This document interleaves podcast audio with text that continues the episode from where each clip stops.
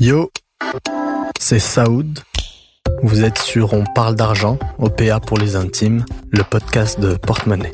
Aujourd'hui, on s'intéresse à la société de consommation avec Bertrand Schepper, chercheur à l'Institut de recherche et d'information socio-économique, l'IRIS. Notre économie est fondée sur la croissance. Pour croître, il faut que le nombre de biens et services produits et vendus augmente chaque année. On doit consommer, consommer toujours plus pour prospérer, pour être, pour paraître surtout, pour ne pas être dépassé, démodé, désaxé de la logique marchande divine. Je paye donc je suis, je suis donc je paye. L'achat comme culture et la culture comme raison à l'achat.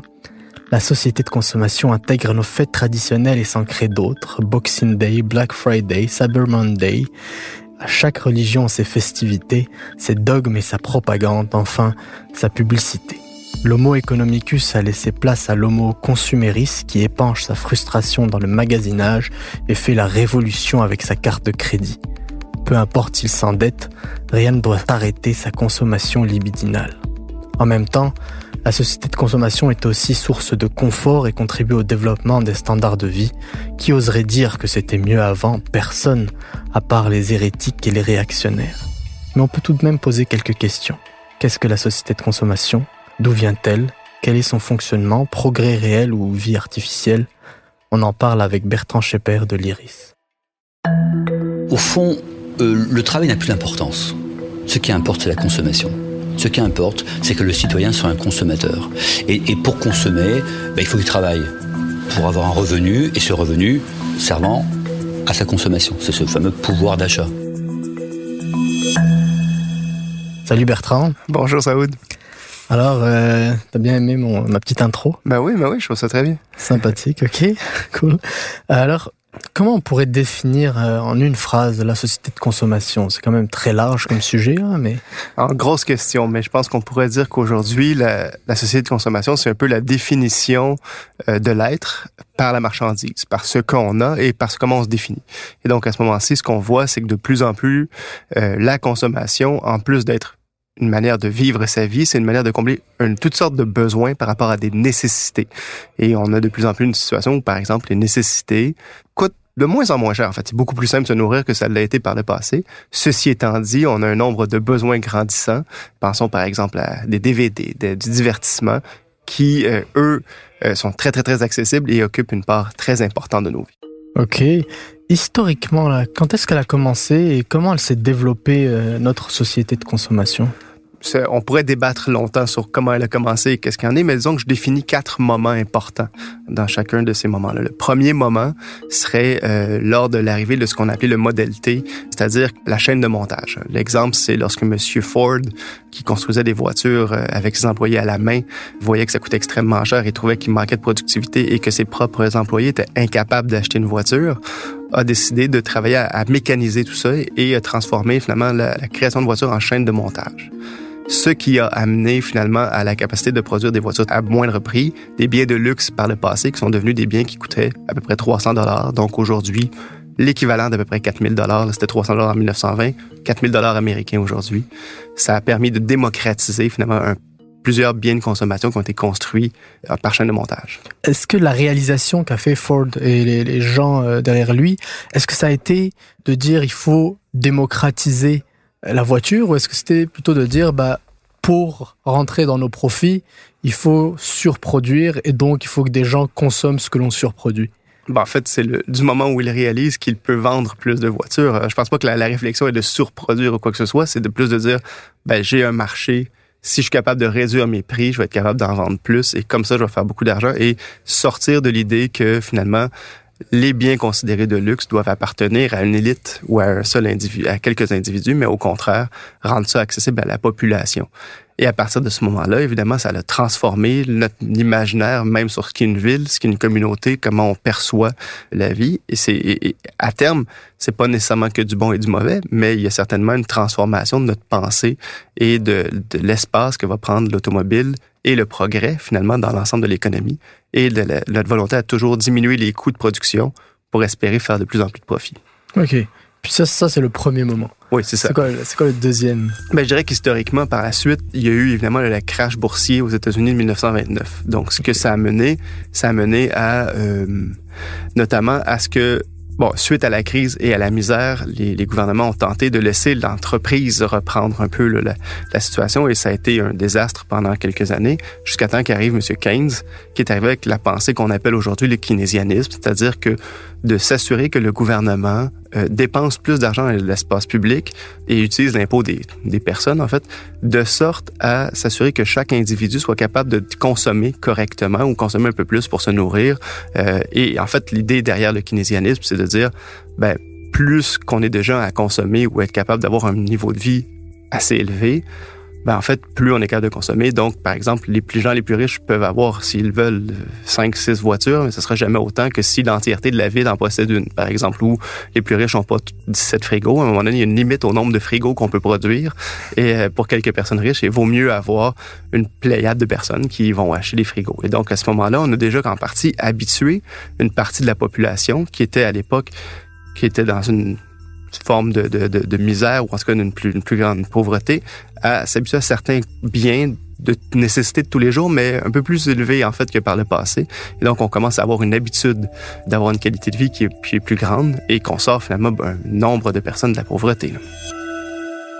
Puis c'était le New Deal de, de Roosevelt, en fait, c'est ça? Bon, en fait, par la suite, oui, suite à, en, en troisième étape, je dirais, la, les Trente Glorieuses, où finalement, avec la reconstruction de l'Europe par les États-Unis, on a créé une forme d'habitude et de niveau de vie qui était sans précédent. C'est-à-dire que d'une part, les gens pouvaient s'acheter des maisons, avaient accès à une voiture parce qu'elle coûtait pas cher, les, les maisons coûtaient pas si cher, l'essence coûtait peu, alors habiter plus loin de son lieu de travail, alors que par le passé, l'idée, une ville se construisait autour d'une usine, au final, autour d'une mine, par exemple, au Québec, par le passé. Ben, aujourd'hui, on peut vivre beaucoup plus loin, prendre la, entre dans les années 70-80, on habitait plus loin, on était capable de s'y rendre en, en voiture et que ça revienne moins cher presque que d'habiter proche du lieu de travail ou à, ce moment-là. Et donc, on a créé une habitude de vie et une, une volonté finalement que avec un salaire, on était capable de payer des luxes inimaginables 20 ou 30 ans auparavant à une classe de travailleurs qui avait finalement qui, qui avait des salaires extrêmement importants par rapport au niveau d'éducation, ce qu'on regarderait aujourd'hui en, en, se disant, ben mon Dieu, c'est des ouvriers qui ont travaillé très fort, mais qui n'ont pas eu des éducations avec des salaires beaucoup plus élevés qu'on connaît aujourd'hui, à peu près par prorata. Ok, puis ah. là, après, tu as un quatrième moment où on passe dans, dans ce qu'on connaît aujourd'hui, c'est ça? Ben, oui, je dirais qu'à partir des années 80, les récessions des années 80, les, euh, et, et, et, aussi finalement la, la fin de, cette, de, de, de ces trente glorieuses-là, on peut parler un peu d'une forme de fétichisation de la marchandise. Donc, on se définit par ce qu'on consomme et à ce moment-là, il y a la, la publicité qui rentre là-dedans, c'est-à-dire la compréhension que plus on va vendre de produits, le moins cher qu'on les produit, mais vaut mieux finalement vendre des produits de moindre qualité, mais en vendre plus souvent et, en vendre de plus en plus, ben, plus on est capable de générer des profits et ça aide l'économie capitaliste de faire ça. Ça aide l'économie de, de vendre de plus en plus de produits. Et à ce moment-là, il y a plusieurs industries américaines ou en fait mondiales qui ont gagné à ça. Le problème, c'est que plus cette fétichisation est importante, plus on a besoin que la marchandise coûte peu cher pour en avoir de plus en plus. On a exporté de plus en plus d'industries dans les pays euh, émergents. Et à partir de ce moment-là, ce que ça a mené, c'est que finalement, on achète nombre et nombre de produits pour satisfaire notre image et nos besoins, alors que finalement, en fait, ces besoins-là, en fait, c'est des besoins et non des nécessités. Donc, on n'a plus besoin de s'habiller uniquement, on a besoin de s'habiller, d'avoir un style pour les quatre saisons fashion de l'année.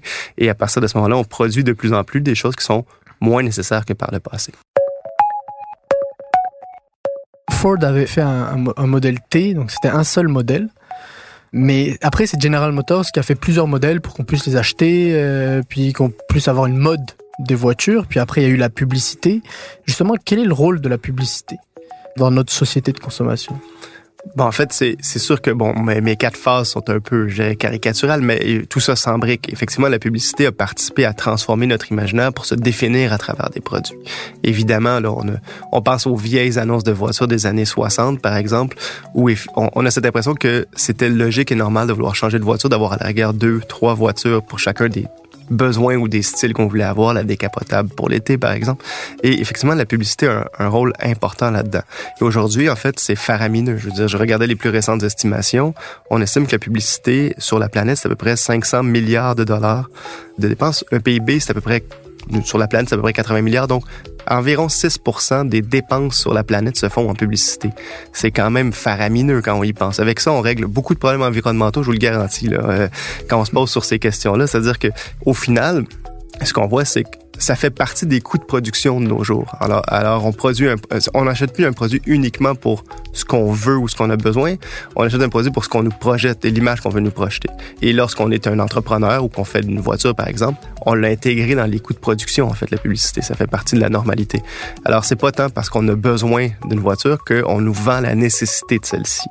Et au final, quand on regarde, euh, à partir de ce moment-là, ben, on, on, on participe dans une forme aussi d'obsolescence programmée à ce niveau-là. C'est-à-dire que, par exemple, qu'on n'ait pas tant besoin d'une nouvelle voiture, mais qu'on nous en vende une nouvelle, ça veut dire qu'on va, être, qu'on va peut-être par exemple, changer de voiture, la faire détruire avant sa fin de vie utile, uniquement parce que la publicité nous dit on n'est plus à la mode, c'est plus nécessaire, et j'ai l'air fou avec ma voiture de 1988, par exemple.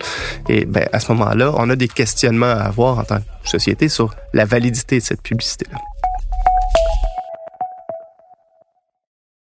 Au-delà de, tu sais, on parle beaucoup de l'aspect un peu négatif euh, de la société de consommation, mais c'est aussi quelque chose, un, un, système qui nous a permis de, de rentrer dans un nouveau confort. Ça, ça a mm -hmm. démocratisé le confort, ça a démocratisé un certain standard de vie à peu près partout en Occident. Comment ça s'est fait, ça? Ben en fait, on le veut un peu, c'est-à-dire a pour un, nombre de personnes qui vivaient ou bien dans la pauvreté ou proche de, ce qui serait même la misère aux États-Unis et un peu partout sur la planète, la capacité d'être de, de produire à moindre coût a permis de produire un nombre impressionnant de produits qui étaient avant, avant ça inaccessibles. Et pour ça, c'est un, un grand bien, en fait, pour l'humanité d'avoir été capable de, de, mécaniser un nombre de processus, un nombre de, de produits et d'avoir permis finalement d'avoir un, un certain confort. Cependant, on peut voir, je pense, comme, comme on l'a dit, c'est-à-dire que les entreprises recherche à faire le plus de profit possible. Ça se fait à travers un paquet de, de manières, la, la publicité, la relation publique, même la propagande, comme on, pourrait dire. De l'autre côté, les gens ont de moins en moins, je pense, d'éducation sur les nécessités et les, les, besoins réels versus les besoins simulés. Et on est, on est dans une situation où est-ce que je pense que l'image, la définition de soi se passe tellement par ce qu'on veut projeter qu'au final, la société de consommation prend le dessus d'un aspect qui est encore plus grand finalement que ce qu'on parlait passé, c'est-à-dire qu'on on achète des produits qu'on n'est plus capable de comprendre ou même de réparer. C'est-à-dire que euh, certains penseurs pourraient appeler ça par exemple la méga machine. C'est-à-dire que je suis dans une espèce de contexte où l'ensemble des, des, des, choses que je possède, je serais incapable de les réparer. Je suis dépendant et de moins en moins autonome face à mes propres objets. Et, et à partir de ce moment-là, ben, je suis obligé de systématiquement consommer pour ou bien les renouveler lorsque ils sont cassés, ou bien même être capable de les comprendre. Je, mon, par exemple, mon téléphone cellulaire brise, je serais incapable de le réparer. À partir de ce moment-là, je dois aller dépenser pour en acheter un autre ou dépenser pour avoir le service, alors qu'il y a, par exemple, 100 ans, euh, j'aurais une charrette, la roue brise, je serais capable de trouver une manière de la réparer. C'est-à-dire que c'est la logique derrière ça est tellement plus simple, low-tech, entre guillemets, que je serais capable logiquement de trouver une manière d'essayer de la réparer. Ça ne veut pas évidemment dire qu'il faudrait tous être en charrette aujourd'hui, mais ce que ça veut dire, c'est que la connaissance des produits que nous avons est minime par rapport à ce que ça a déjà été et que l'entraide et sortir finalement de ce qui serait là, du système de consommation pour être capable d'avoir des objets est à peu près impossible. Je peux pas demander à mon voisin tant que ça de venir m'aider à réparer ma voiture. Ça peut arriver parfois, mais il sera pas capable de faire ça et de m'aider à d'autres choses, par exemple. Et donc, à ce moment-là, la, la, communauté d'entraide est moins grande que par le passé et tous les services sont maintenant offerts par en payant autour. Et donc, à partir de ce moment-là, les besoins sont de plus en plus grands. Les nécessités d'avoir de l'argent pour les payer sont aussi assez grandes.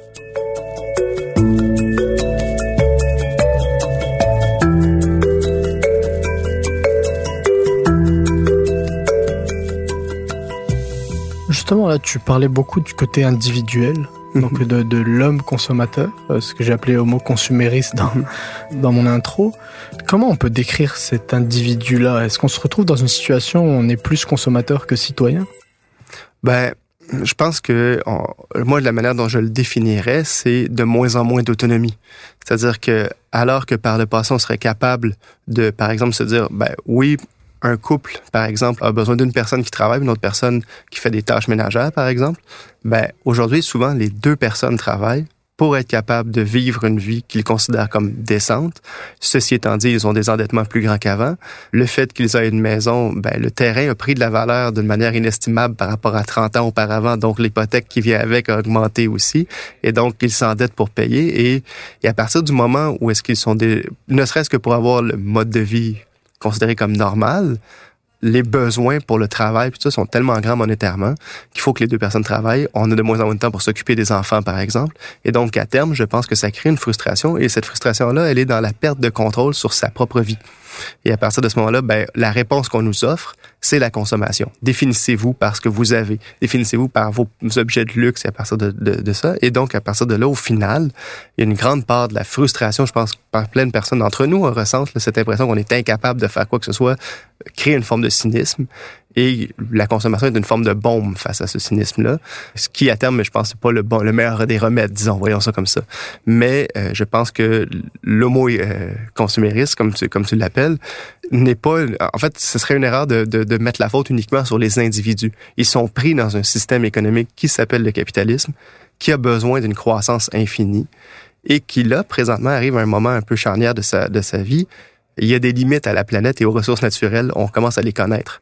Et donc, on arrive dans un lieu où la croissance doit être infinie pour faire survivre notre système économique face à une planète qui est limitée en ressources. Qu'est-ce qu'on va faire? Comment on va régler ce problème-là? C'est une question que, auquel j'aimerais avoir la réponse, mais malheureusement, je pense que, qu'il va être assez compliqué. Oui, puisque bah, on parlait d'obsolescence programmée, euh, du fait que des modes, etc. Ça fait que euh, concrètement, euh, en Afrique, on se retrouve avec des déchetteries à ciel ouvert, euh, d'objets électroniques en tout genre. Agbo-Blochier s'est fait une réputation. L'un des endroits les plus pollués de la planète. Une décharge spécialisée. Plus de 40 millions de tonnes de déchets électriques et électroniques arrivent ici chaque année.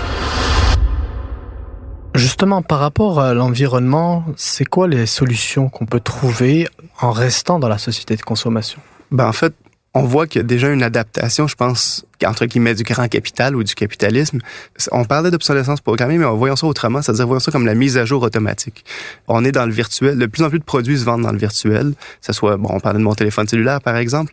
Ben, une mise à jour qui va faire, qui prend à peu près le quart de la mémoire de mon téléphone, va faire que dans huit ans, je vais devoir changer de téléphone automatiquement. Ça pourrait être dans deux ans, ça pourrait être dans huit ans, ça pourrait être... Mais par exemple, je, je prends l'exemple de Windows. Windows est l'exemple même de ce que le capitalisme virtuel peut faire. C'est-à-dire, il y a 20 ans ou il y a 15 ans, on avait un système qui marchait très bien, qu'un ordinateur qui était pas si fort. On a augmenté la capacité de tous les ordinateurs du monde. On devrait être capable de, de faire rouler le trois fois ce qu'on est, 20 fois ce qu'on était capable de faire.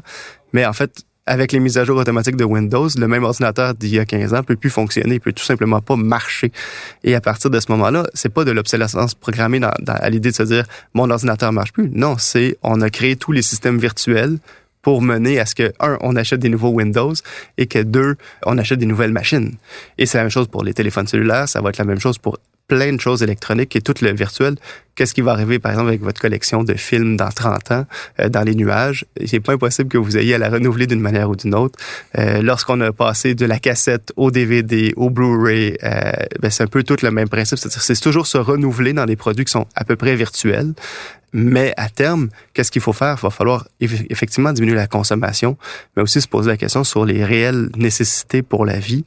Et c'est pas uniquement, c'est-à-dire l'image individuelle, mais ça va être les entreprises qui vont devoir se dire, ou peut-être même d'autres entités qui vont devoir dire, ben, on produit un nombre de, de choses qu'on n'a pas besoin, de matériel inutile, et qu'il va peut-être falloir se dire, ben, on n'en a pas tant besoin. A-t-on besoin de tout ce qui se vend au magasin à un dollar? Probablement pas. Mais ça sera, ça arrivera pas du jour au lendemain. Et je pense pas que les lobbies des magasins à un dollar, ben, je fais une blague avec ça, mais vont, vont, et même les lobbies en général vont dire, ben, on continue. Et essayer d'imaginer juste diminuer de manière importante la, la consommation d'essence. On voit comment ça crée des, blocages aujourd'hui. Ben, dans 10, 15, 20 ans, ça va être une nécessité, voire une obligation de le faire. Et ça va être de manière drastique. Et comment ça va se faire? Moi, ma grande inquiétude personnellement, c'est qu'on voit déjà des études, par exemple, qui nous parlent de qu'il va falloir qu'on ait moins d'enfants, décroître la population. En fait, ça me paraît absurde de dire, ben, on pense à ce système-là plutôt que de se dire, peut-être qu'on devrait tous décroître notre qualité de vie un petit peu plus plutôt que d'avoir moins d'enfants. Et je suis sûr que notre confort à nous peut être diminué un peu pour permettre d'avoir une vie meilleure pour tous. Là. puis, euh, pour finir, on va aller un peu dans le monde. C'est pas tout le monde qui a accès à la société de consommation. Hein. C'est principalement les pays riches euh, qui ont accès au confort le plus élevé.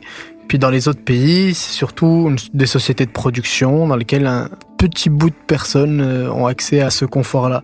Est-ce que l'intelligence artificielle pourrait amener les pays d'Afrique, les pays d'Asie, etc., à devenir des sociétés de consommation? Ben, en fait, on, on, voit que ça commence. En fait, on voit que certains pays comme la Chine, qui il y a 20 ou 30 ans était perçu comme un pays de production uniquement, est encore une, de production, mais ils ont commencé à avoir une classe, une élite, disons, une classe moyenne qui consomme de plus en plus. Et euh, pour moi, la, démonstration que ça arrive, c'est que les cartes de crédit commencent à, exister de plus en plus dans ces pays-là. Et si on veut voir où est-ce que la société de consommation s'établit, on a juste à suivre où les compagnies de cartes de crédit font le plus de publicité. On va se rendre, on va voir les limites et les frontières de la société de, la, de consommation, à mon avis.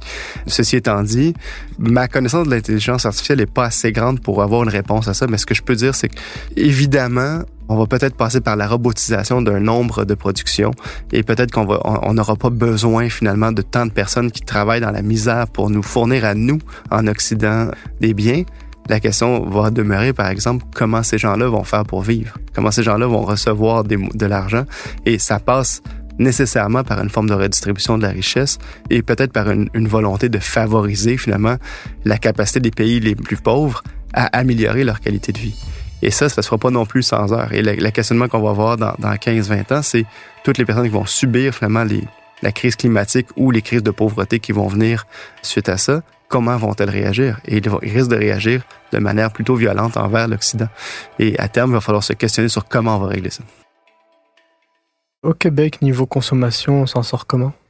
Ben, en fait, les, les, Québécois sont les plus endettés qu'ils l'ont jamais été. En fait, on compte qu'en moyenne, là, au Québec, même le bébé naissant, parce que c'est des moyennes, par capita, on est à, on a une dette de 19 000 123. 19 000 de dette par individu en moyenne.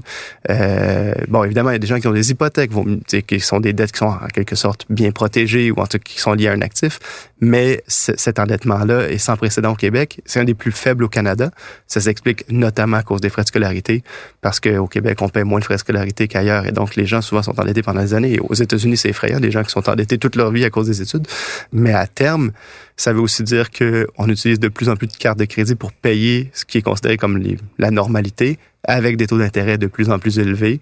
Et donc, à terme, ben, ça crée un endettement qui est inhérent, c'est-à-dire le nombre de personnes qui ont plus d'argent le jour de leur paye, c'est-à-dire qu'ils attendent le jour de paye pour avoir un, peu d'argent et des liquidités est en hausse systématique dans toutes les études qu'on voit. Donc, à partir de ce moment-là, clairement, la consommation y est pour quelque chose, mais aussi euh, la hausse des prix des biens de tous les jours aussi y est en partie pour quelque chose, parce que souvent, ce qu'on réalise, c'est que, par exemple, la nourriture, les livres ou les biens d'études, par exemple, ont une hausse plus élevé que l'inflation. Alors que certains produits, comme par exemple mon lecteur DVD, bon là, je me dire qu'il est assez passé date, mais, mais lui, il connaît une baisse de, de prix qui est bien plus faible que la hausse de l'inflation. Et donc, à partir de ce moment-là, ben, finalement, c'est les biens de consommation nécessaires qui commencent à coûter de plus en plus cher. Ok, ben je vais te laisser le, le mot de la fin.